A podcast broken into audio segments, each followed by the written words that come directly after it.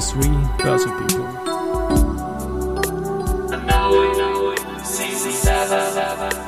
Unknowing Season 7.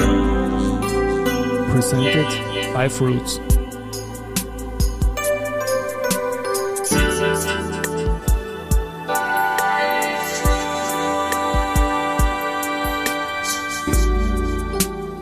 Herzlich willkommen wieder zur Serie 23 Börse People. Und diese Season 7 der Werdegang und Personality Folgen ist presented by Fruits. Mein Name ist Christian Drastil, ich bin der Host dieses Podcasts und mein neunter Gast in Season 7 ist Lisa Oberndorfer.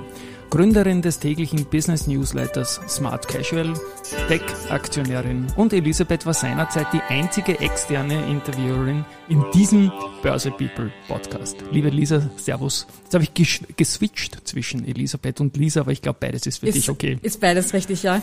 Und wir haben eh vorhin gesprochen im, im Vorgespräch, äh, wie wir das letzte Mal gesprochen haben, ist schon mehr als ein Jahr her. Genau. Und eigentlich war die Welt noch eine ganz andere damals. Stimmt. Im Februar 20 22 und ich leite das jetzt gleich einmal her. Du warst die einzige externe Interviewerin. Ich habe diese Börse People Serie selbst durchinterviewt und wir hatten irgendwie im Februar beide die Idee, dass wir gerne mit jeweils anderen Leuten in jeweils unserem Podcast sprechen wollten und haben gesagt, ja, machen wir doch so eine Crossover-Folge zum Start. Und die hatten wir dann gesendet und ich habe sie für den Börse People Podcast, als im Dezember jemand ausgefallen ist in der vierten Staffel, nochmal gebracht und da hast du mich interviewt und das war eine schöne Folge. Ich habe es immer wieder angehört und schon arg, wie sich in jetzt 15 Monaten mhm. die Welt verändern kann. Ich habe damals nicht geglaubt, dass der Herr Putin angreift. Ja. ja. So ja, ich glaube, da haben wir auch drüber gesprochen. da haben wir auch drüber gesprochen, ja. Mhm. Das ist ein Wahnsinn. Und ja, und dann habe ich geglaubt, dass die Strompreise wieder sinken und es ist dann doch irgendwie, es geht jetzt schon langsam in die richtige Richtung, aber es zahlt sie. Ja. Auf Wienerisch heute geht es um dich, liebe Lisa. Ich freue mich, dass du da bist. Karriere- und Werdegang-Podcast. Du bist 2005, 2006 so circa in den Journalismus eingestiegen. Mhm. Was hat dich damals als, sag ich jetzt mal, junges Mädel dazu bewegt, den Journalismus zu wählen für deine Laufbahn? Ja, ich habe da heute Morgen überlegt, weil ich befürchtet habe, dass du mich das fragst. Und ich habe keine eindeutige Antwort. Ähm, ich weiß nur, dass ich in der Schule sehr gut im Schreiben war. Mhm. Ähm, und ich habe das als etwas verbunden, wo ich mir gedacht habe, okay, das, das ist der Job, mit dem ich das verbinden kann. Okay. Ähm, mittlerweile weiß ich, oder wissen wir, es gibt mehrere Jobs, wo man schreiben muss oder mhm. können sollte. Aber das wäre eigentlich ähm, so dieser Weg, den, den ich mir da während der Schule ähm, ausgesucht habe. Also eigentlich äh, in der Schule selbst äh, habe ich eine Modeausbildung gemacht und bin aber während der Ausbildung draufgekommen, okay, ich werde keine Modedesignerin mhm. und ähm, habe dann beschlossen, ich möchte Journalistin werden. War dann an der Uni Salzburg, ähm, habe für ein, eine Zeitung in Salzburg gearbeitet, die es mittlerweile nicht mehr gibt, wie so viele Zeitungen, äh, und bin dann 2006 äh, zum Online-Standard gekommen, mhm. zu einer Zeit, wo es tatsächlich noch sehr unsexy war, im Online-Journalismus zu arbeiten und meine Studienkollegen und Kolleginnen gesagt haben, wen interessiert das, in einer Online-Redaktion zu arbeiten? Also ich glaube, du warst ja auch relativ früh dran. Ja, aber als brutaler Quereinsteiger, ja. da ging es eher darum, einen Business Case aufzubauen und das Schreiben aber schon taugt. Du hast niemand fragen müssen, in der eigenen Firma natürlich, mhm. ja, und hast eigentlich Sachen, so wie wir Journalisten immer gesagt haben, schnell rauspudern können. Das wird beim Standard nicht so leicht gewesen sein, nehme ich an, oder? So selbst schnell einmal was. Oder war das schon möglich, da autark zu agieren? Nein, also es gab da schon Ressorts in der, in der Online-Redaktion. Also wir haben da schon klare Strukturen gehabt und auch ähm, Arbeitsabfolgen, wie etwas veröffentlicht wird. Aber ja, also generell der tagesaktuelle Online-Journalismus ist heute noch sehr sehr spontan, wo man auch mal mit was rausgehen muss, wo man weiß, es ist jetzt noch nicht perfekt oder man hat nur eine Schlagzeile und der Inhalt kommt danach. Also da, und das konnten wir wahrscheinlich vor 16, 17 Jahren noch einfacher machen, weil da noch nicht so viele Augen auf uns waren, obwohl der Online-Standard ja immer viel Reichweite gehabt. Aber damals äh, war der Fokus immer noch auf die Printmedien und auch die Interviewpartner haben immer gefragt, wann erscheint das in der Zeitung. Deswegen war ähm, die Online-Redaktion sicher auch ein bisschen so äh, ein freierer Bereich, als es jetzt die traditionellen Medien waren. Und über Mode selbst hast du journalistisch dann nie was gemacht, oder? Ähm, nur, nur am Rande. Also okay. wenn, dann in Verbindung mit den Themen, über die ich jetzt sowieso auch schreibe, also Wirtschaft und Technologie und wie das zum Beispiel die Modebranche verändert. Ähm, ich finde es nach wie vor spannend. Ich habe auch während oder vor der Pandemie überlegt, ein Modelabel zu gründen. Äh, da wollte ich wirklich was anderes machen. Ähm, und habe mich dann länger damit beschäftigt, bin auch, auch, auch drauf gekommen, wie manuell diese Branche eigentlich noch ist. Ähm, ich bin davon ausgegangen, dass man sehr viel automatisiert produzieren kann, aber es ist ähm, interessanterweise noch sehr manuell, dass man auch gedacht hat, okay, es ist vielleicht auch nicht die einfachste Branche. Und in welche äh, Richtung wäre das dann gegangen? Was wären das da für, Teile gewesen? So Sport oder Casual? Ähm, oder eher Smart Casual? Smart, Smart Casual, genau. Smart Casual tatsächlich dazu, davor, davon kommt ja. auch ein bisschen der Name für Newsletter. Okay. Ähm, ja, es wäre Business Mode mit äh, eher einem Casual-Ansatz äh, gewesen. Und nach wie vor überlege ich mir in, in meinem Imperium irgendwann auch mal so etwas zu machen, aber hat jetzt äh, keinen Fokus. Kann er noch kommen. Ja. Ich habe mal solche Träume, ich bin ja doch eine Zeit älter als du, ich habe mal solche Träume dann oft Jahrzehnte später irgendwas im Sportmedienbereich mhm. zu tun und die kommen schon noch, die ja. Dinge. Und liebe Hörerinnen und Hörer, die Lise ist ja eine, die ich über die Jahre auch immer wieder gelobt habe, äh, ob deiner journalistischen Qualität und, und Themenwahl und so weiter. Was mich jetzt interessiert, der Standard damals in den Nullerjahren. Was war da deine, deine Themengebiete? Wo warst du, in welchem Ressort warst du da? Also gestartet habe ich im Bildungs- und Innenpolitikressort, mhm. was eigentlich überhaupt nicht äh, mein Interesse war. Bei mir war es nur so, und ich glaube, das verbindet uns. Du kommst, glaube ich, auch aus einer Arbeiterfamilie. Ja. Ich habe eigentlich ich habe mir schon überlegt, Journalisten zu werden, aber eben nie überlegt, worüber ich schreiben möchte. Und ich habe jetzt auch nicht daheim irgendwelche Medien gehabt, wo ich gesagt habe, ich möchte jetzt dann in zehn Jahren fürs Profil schreiben äh, oder andere Magazine oder Tageszeitungen, die daheim herumliegen. So war es für mich nicht. Bei mir war es eher so, dass ich da durch ein Praktikum reingerutscht bin und dort dann auch eine, eine fixe Stelle bekommen habe, aber auch irgendwann gemerkt habe, okay, ich, ich brenne jetzt nicht für die Innenpolitik. Ähm, deswegen bin ich dann auch äh, nach ein paar Jahren wieder gegangen, weil, weil ich dann für mich eigentlich auch nicht so die Zukunft gesehen habe. Mhm. Na, ich bin eigentlich kein Journalist, ich habe nur ein hohes Mitteilungsbedürfnis und da spielt halt online in die Hände. Und insofern alles eher so wie ein Sportreporter angehen, ist immer mein Zugang. Du bist dann in die Agenturszene kann man sagen, gewechselt, oder? So, so im, genau. im Wechsel der, der, der Nuller in die, in die ja. Zehnerjahre dann. Ein ja. paar Worte auch dazu. ja, sehr gern. Ich sage das auch immer bei Workshops und Vorträgen, die ich halte, ja. wenn ich über meinen äh, Werdegang spreche. Ich war noch extrem jung, wie ich äh, beim Standard war und habe mir dann gedacht, okay, ich weiß nicht, ob ich in einer Online-Redaktion alt werden möchte ähm, und wollte auch andere Seiten des Mediengeschäfts sehen und dazu gehört ja auch das Werbegeschäft ähm, oder auch generell ähm, Online-Medien, Mediengestaltung. Also ich habe dann in einer Agentur Social Media Redaktion gemacht. Das war zu einer Zeit, wo da gerade die Blogs aufkamen und Facebook, wo man tatsächlich auch redaktionelle Kompetenzen in Agenturen brauchte. Ähm, dann bin ich in eine größere äh, Werbeagentur gewechselt, wo ich eigentlich auch weniger Werbung gemacht habe, sondern Umsetzung von äh, Online-Websites, Apps und so weiter. Also wo eher so dieses Projektmanagement für andere digitale Projekte gefragt war. Mhm. Ähm, war aber wahnsinnig spannend, weil ich halt dadurch wirklich auch mehr vom Mediengeschäft und vom Digitalgeschäft äh, erlebt und erfahren habe, als jetzt nur in einer Redaktion zu sitzen und jeden Tag zu recherchieren. Und wichtiger Aufbau vom Werkzeugkasten für die spätere genau, Selbstständigkeit. Dann. Ja. Gut, was haben wir da noch? Ich sehe dann Werbeplanung.at. War das auch diese Phase noch irgendwie? Genau, das war der ähm, Medienwirtschaft Verlag, der ja dann vor mittlerweile auch zehn Jahren vom Horizont gekauft worden ist.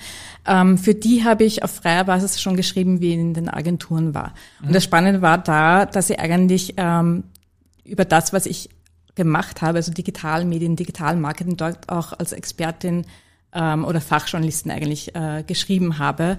Und es hat sich dann auch natürlich so ergeben, dass ich quasi stellvertretende Chefredakteurin äh, dort geworden bin, was ähm, ganz cool war, weil ich einerseits schon ähm, diese ähm, Erfahrungen, die ich in den Agenturen gesammelt habe, verwerten konnte, aber schon wieder back äh, zum Journalismus gehen konnte, weil ich schon auch gemerkt habe, ich will auch nicht in der Agentur alt werden.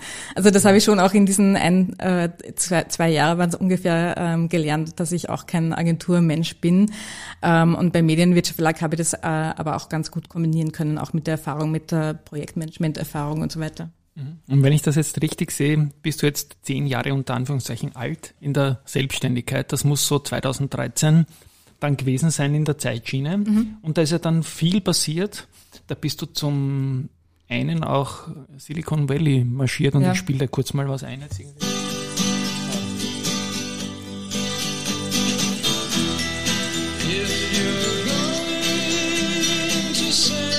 Say San Francisco. Du hast Scott McKenzie, ich mache wieder zu, ich habe jetzt nur hingehalten zum, zum ähm, Output vom, vom Rechner, deswegen die, die Soundqualität zu entschuldigen, aber ich wollte die Stimmung noch bringen. Mhm. Ich glaube, das Lied bringt es auch rüber irgendwie. Wie war die Zeit dort und wieso hast du dich entschlossen, dorthin zu? War das journalistisch begründet, Silicon Valley als Tech-interessierte junge ja, Dame? Sowohl beruflich als auch persönlich, weil was, was jetzt in meinem Werdegang ausgelassen habe, 2005 ähm, war ich für ein Praktikum drei Monate in San Francisco. Okay. Da habe ich tatsächlich auch in einer Agentur gearbeitet. Und äh, ich habe dann gewusst, ich möchte irgendwann für längere Zeit ähm, dort leben. Und dann habe ich wieder so eine kleine äh, Quarter-Life-Crisis, was damals noch äh, gehabt, wie im Verlag war, weil man gedacht hat, ich möchte eigentlich auch nicht alt werden und ich möchte aber auch diesen Traum umsetzen, bevor es zu spät ist oder bevor ich mir dann denke, es, ich hätte es irgendwann machen sollen und habe es nie gemacht. Ähm, und habe das eben dann vor zehn Jahren durchgezogen, dass ich als freie Journalistin nach San Francisco gegangen bin, weil ich eben gewusst habe, dass es thematisch sehr viel hergibt ähm, und ich das eben mit dem Journalismus kombinieren kann. Mhm. Und deinen Namen hat man in sehr, sehr vielen Medien gelesen, rund um diese Themen, die man dort auch vor Ort äh, aufreißen konnte, beziehungsweise interviewen konnte und so weiter. Da vielleicht nennen ein paar der großen Medien, NZZ habe ich da auf der Liste stehen, oder Wired oder ja, da gab es damals einiges, glaube ich. Ne? Ja, Wired, T3N in, in genau. Deutschland, also vor allem ja. ähm, Tech-Medien in Deutschland. Mhm. Und wie ist das gelaufen? Denen konntest du Geschichten vorschlagen oder hast du äh, Vorschläge bekommen? Äh, sowohl als auch. Also was ich damals gemerkt habe, also das erste Jahr in San Francisco war ziemlich hart. Es hat sie damals auch noch nie wirklich, also oder weniger haben sich die Medien dafür interessiert, was da gerade passiert. Mhm. Da war ich eigentlich ein paar Jahre zu früh dran, weil ich bin nach zwei Jahren wieder zurückgegangen. Also ich war dann schon immer so monateweise in, in San Francisco. Aber ähm, ich habe gemerkt, dass es eigentlich diese, dieser Hype um Startups und Silicon Valley ist eigentlich bei uns erst viel später gekommen. Ähm, deswegen war es anfangs schwieriger, die Medien davon zu überzeugen, dass da was Spannendes passiert, aber immer einfacher dann. Ja. Gründerszene habe ich da auch noch gesehen. Ich habe es jetzt genau, nicht ja. lesen können, weil es ja. schnell, schnell schlampig ist. Habe ich ja zeitlang sehr verfolgt mhm. irgendwie. Mhm. Und ja, wie gesagt, dein Name ist da immer wieder und überall aufgetaucht. Und ich komme jetzt zu einer Phase Addendum. Mhm. Ja, also ein bisschen österreichische kurze Mediengeschichte. Ich war ein Fan des Produkts. Ähm, tut mir leid, dass es nicht mehr gibt. Deine Rolle dort war auch eine zentrale von ja. Anfang an, oder? Im, im Startteam. Bitte auch da ein paar Worte dazu. Ja, also das war dann äh, 2017. Ähm, ich war schon ein paar Jahre selbstständig, habe auch ähm, mit Fillmore ein eigenes Startup-Magazin gehabt ähm, und habe aber gewusst, ich möchte eigentlich nicht mehr nur schreiben, sondern wieder irgendwas anderes machen. Und da kam das, das Angebot von Addendum.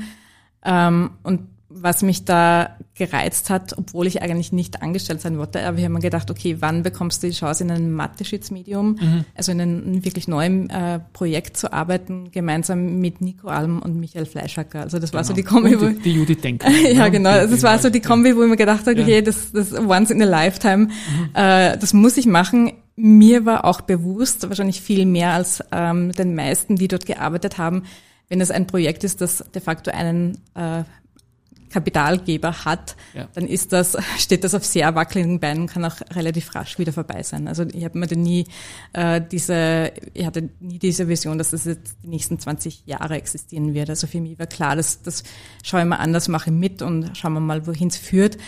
Und meine Aufgaben war da, waren sehr unterschiedlich. Also ich habe äh, zu Beginn vor dem Launch die Online-Plattform mitgestaltet und ähm, gelauncht ähm, und dann auch diesen redaktionellen Workflow aufgebaut, ein bisschen so die Online-Redaktion strukturiert. Und später habe ich mich dann vor allem um die digitalen Produkte gekümmert. Und das heißt ähm, eben die Website, Apps, äh, Podcasts. Wir hatten Audioartikel, einfach, dass diese entwickelt mhm. werden und dass wir dafür ein Publikum finden. Also das war eigentlich auch eher so eine ähm, Hybridrolle, ähm, wo eigentlich auch alles, alles, was ich bisher gelernt habe, dann tatsächlich auch anwenden konnte. Ähm, und dann zwei Jahre später war ich wieder an dem Punkt, wo ich gemerkt habe, ich möchte auch nicht alt werden.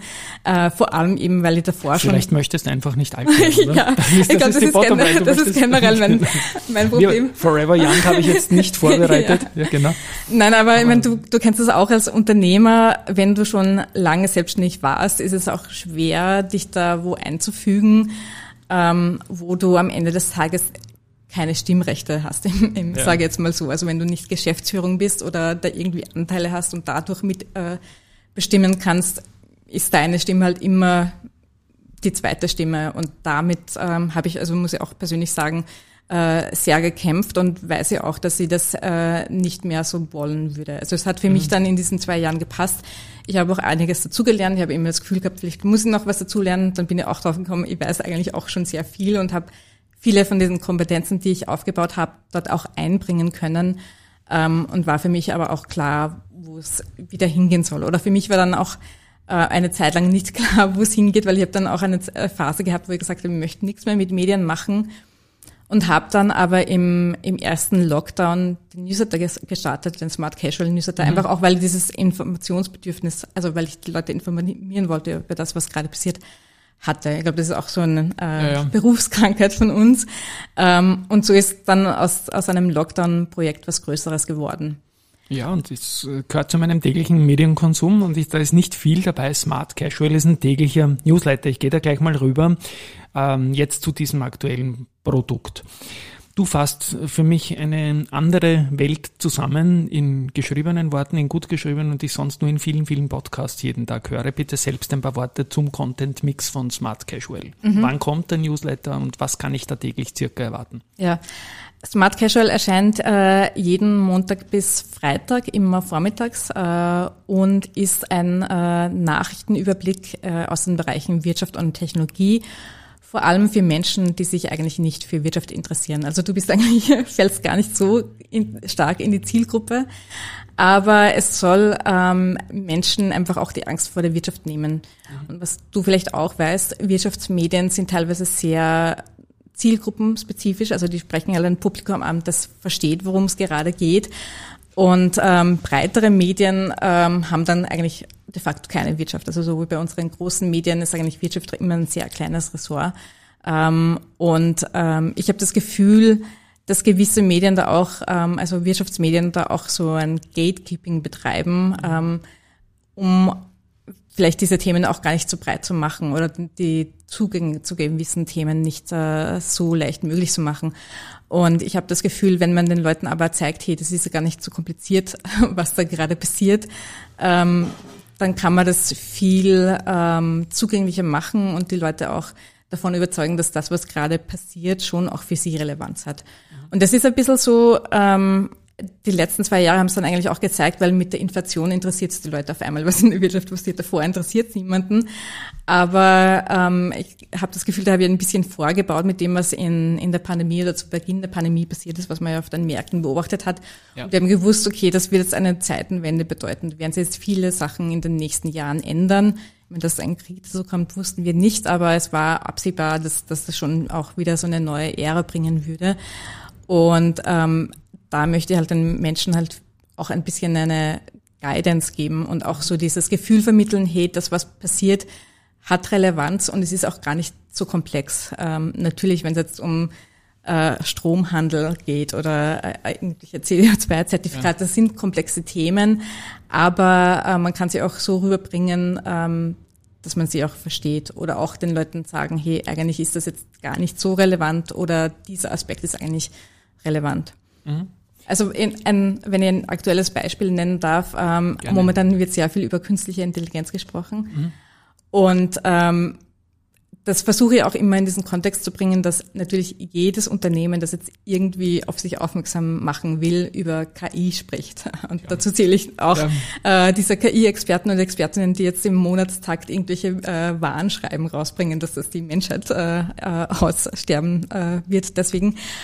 Und ähm, da versuche ich auch immer ein bisschen zu diesem Kontext zu geben, warum das jetzt so ist und dass man das jetzt auch nicht überbewerten darf, äh, wenn eine Nvidia zum Beispiel wieder ähm, sagt, mhm. sie machen was mit KI. Das ist ja sehr berechnend und es ist eh gut, dass sie sagen, aber die machen sie aber nicht erst seit vorgestern, sondern seit Jahren.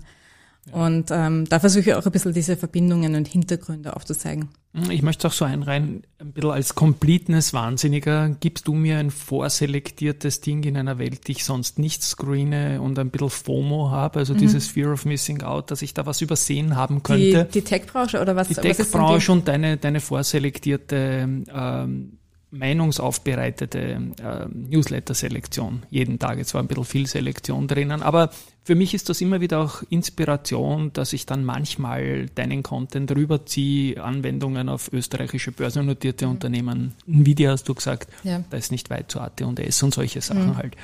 Und weil ich da, weil ich da weiß, da kriege ich, da kriege ich was Gutes vorselektiertes. Und wenn du nur Podcasts hörst den ganzen Tag, dann komme ich vom Laufen zurück und habe 400 Ideen, haben aber leider nur 20 gemerkt. Und da ist ein Newsletter schon ja, ein, ein, mhm. ein anderer liegt, biegt Ding. Okay, Smart Macquire. So heißt die Firma. Mhm. Wie kommt es zu Maguire? Ich muss so lachen, weil wir, mein Sohn und ich und, und viele andere Fußballfans scherzen dauernd über den Harry Maguire, den englischen Ex-Teamspieler, der oder noch immer Teamspieler, der momentan die meisten äh, fehlerhaften Passe, Eigentore, verschossene Elfer und so weiter drauf hat und wirklich Comedy-Content pur auf YouTube geworden ist. Aber ich glaube, da kommt es nicht her, oder? Ja, Maguire. nein, aber ich, ich, muss mir das auf jeden Fall anschauen.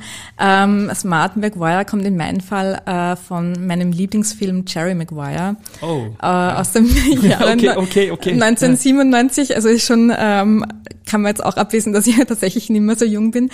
Äh, da spielt Tom Cruise einen Sportagenten, äh, wo Tom er Cruise, ja, genau. in einer äh, äh, schlaflosen Nacht ein Memo schreibt, ähm, wie, wie er gerne das Business führen würde. Also er war jetzt auch kein Geschäftsführer, aber er hat eben in diesem äh, Memo gemeint, weniger Kunden, mehr auf die äh, Kunden eingehen, ähm, und also alles, was halt äh, Großkonzerne nicht wollen.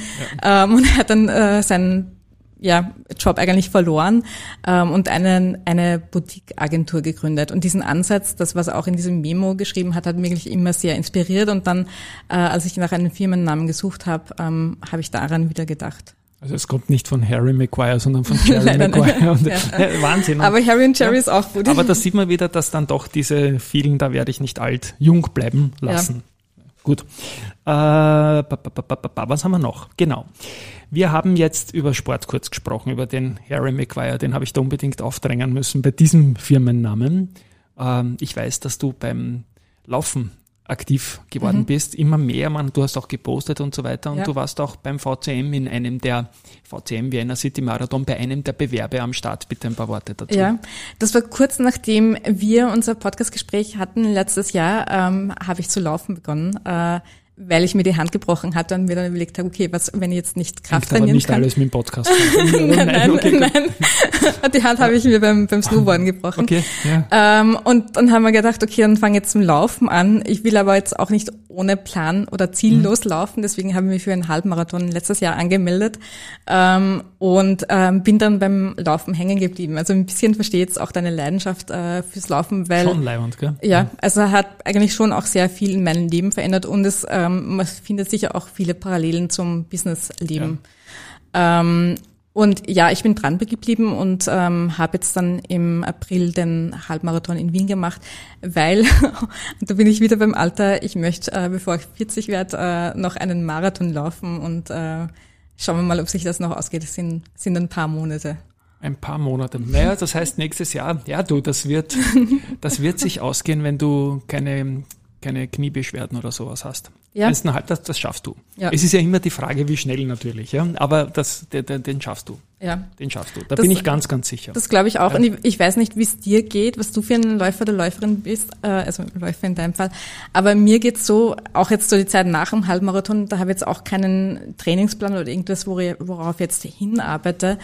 Und das, da fühle ich mich dann so verloren. Also ich brauche immer einen Plan, mit dem ich arbeite oder ein Ziel, auf das ich hinarbeite. Sonst ähm, interessiert mich Laufen eigentlich überhaupt nicht. Also bin da immer sehr zielgetrieben. Ist das bei ja. dir auch so? Ja, ich hab, bin momentan eher so ein Lustläufer, dass ich so oft es geht schaue, dass ich so zehn Kilometer eintakten kann und vielleicht, wenn, wenn der Sommer gut läuft, möchte ich einen Wiener Meistertitel auf der Bahn verteidigen bin ich in der Altersklasse 50 und jetzt mhm. bin ich 55, also da gibt's diese Fünfersprünge. Mhm. Wäre schön, den in der 55er nochmal zu schaffen. Da muss ich aber noch ein bisschen abnehmen und schneller werden. Aber es ist ein schöner Anspruch und ein Ziel gehört ja. definitiv irgendwie dazu, aber man wirft mir auch vor, dass ich da zu ehrgeizig sei. Aber die letzten Jahre waren das, das Laufen eigentlich wirklich zum Runterkommen und zum Ideen finden ja. und, und viel Podcast hören. Ja, war einfach eine schöne Sache. Na, dann wünsche ich dir dafür mal alles Gute und wir sind in einem Börse People Podcast, da müssen wir auch noch über Aktien reden. Das war auch ein Thema, das wir hatten bei unserem Februar 2022 Podcast und da hast du mir unter anderem erzählt, dass du in der Pandemie zu einem guten Zeitpunkt eingestiegen bist, dass du auch Aktien gekauft hast, wo der Zeitpunkt nicht so ganz der gute war, dass du techlastig investiert, wundert nicht bei deiner Vita, sage ich jetzt einmal. Wie geht's da mit den Aktien jetzt aktuell? äh, ja, also mein Portfolio hat sich seitdem wir gesprochen haben auch wenig verändert. Also ich habe da wenig angegriffen, weil ich halt Aktien habe, die tatsächlich auch länger halten möchte, beziehungsweise einige, wo ich noch nicht bereit bin, mich davon zu trennen, obwohl es wahrscheinlich eine gute mhm. äh, Idee wäre.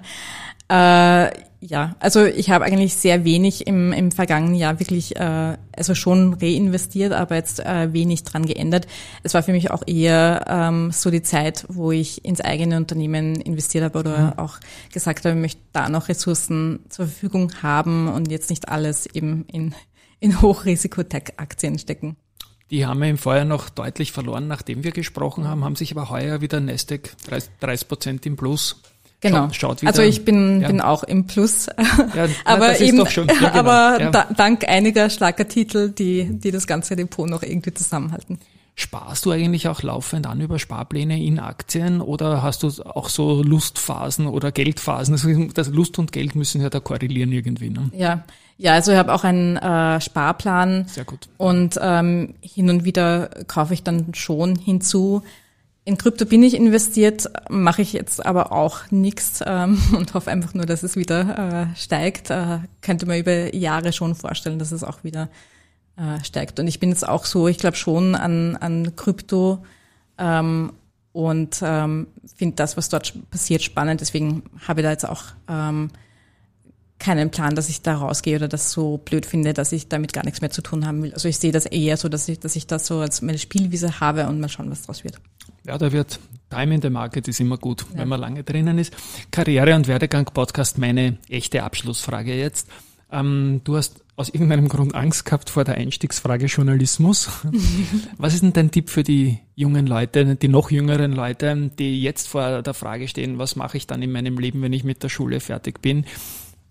Und vielleicht in dem Bereich Medienjournalismus irgendwie starten wollen. Du hast viele Stationen gehabt, spannende Stationen angestellt, äh, vom anderen Teil der Erde weg und so weiter. Was mhm. ist denn dein Tipp an die jungen Leute, die in Journalismus einsteigen wollen? Ähm, ich glaube, also ich habe gar nicht so viele Tipps, weil ähm, man ist halt nur einmal jung und man macht die Dinge, weil man sie, weil man eben diese Erfahrung oder nicht diese Erfahrung hat. Ähm, und Erfahrungen auch selbst machen muss. Und mein Werdegang zeigt ja auch, dass es da keinen geraden Weg gibt. Ähm, wer im Medienbereich arbeiten möchte, also das empfehle ich auch in meinen Studierenden, macht selber was. Also es gibt jetzt viel mehr Möglichkeiten, sich da auch ähm, selbst zu positionieren und zu gewissen Themen auch zu publizieren in Form von Podcasts, mhm. Videos und so weiter. Ähm, also das durchaus nutzen, dass das jetzt nicht mehr so ein äh, enger Weg ist, als, als es bei uns war vor 20 Jahren, wo es halt ja. nur Zeitungen gab oder, oder Printmedien und ähm, den Rundfunk. Also da ist jetzt viel mehr möglich.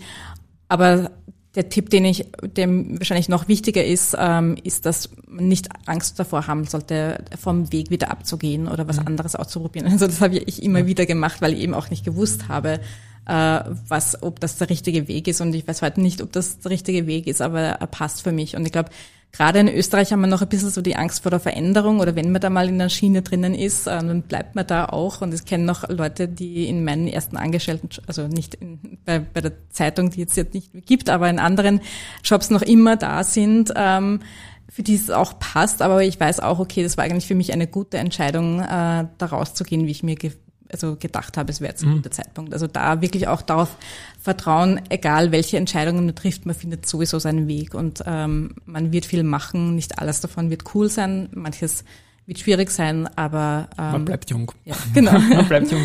Ja, und du bist in einer Nische super positioniert, was ja auch dazu führt, dass du hin und wieder engagiert wirst für Seminare oder für Vorträge und so weiter mhm. und so fort. Und das ist schon etwas, was dazugekommen ist, auch als kleinere Unternehmer, wie wir beide das sind ja. und nicht nur die Big Brands. Mhm. Man kann sich also als Position heute, als Person heute schon relativ smart aufstellen mit Smart Casual. Werden wir dann noch verlinken in den Shownotes, wie man zum Newsletter kommt und die Homepage. Ja, liebe Lisa, Eine Sache werde ich dann in den nächsten Wochen noch anfragen. Laufen. Also Plauderlauf, das muss jetzt sein Sehr mit diesem gern. Ziel. Da werden wir uns einmal joinen noch. Danke, dass du da warst. Es steht jetzt eins zu eins im gegenseitigen Interviewen. Ich glaube, in der Long Run ist das schon mehr gewesen auch einmal. Ich kann mich, glaube ich, Werbeplanung mal erinnern auch, dass ja. du mich interviewt hast. Danke, dass du da warst. An euch da draußen, tschüss mal von meiner Seite. Danke für die Einladung und bis bald. Bis bald. Ciao.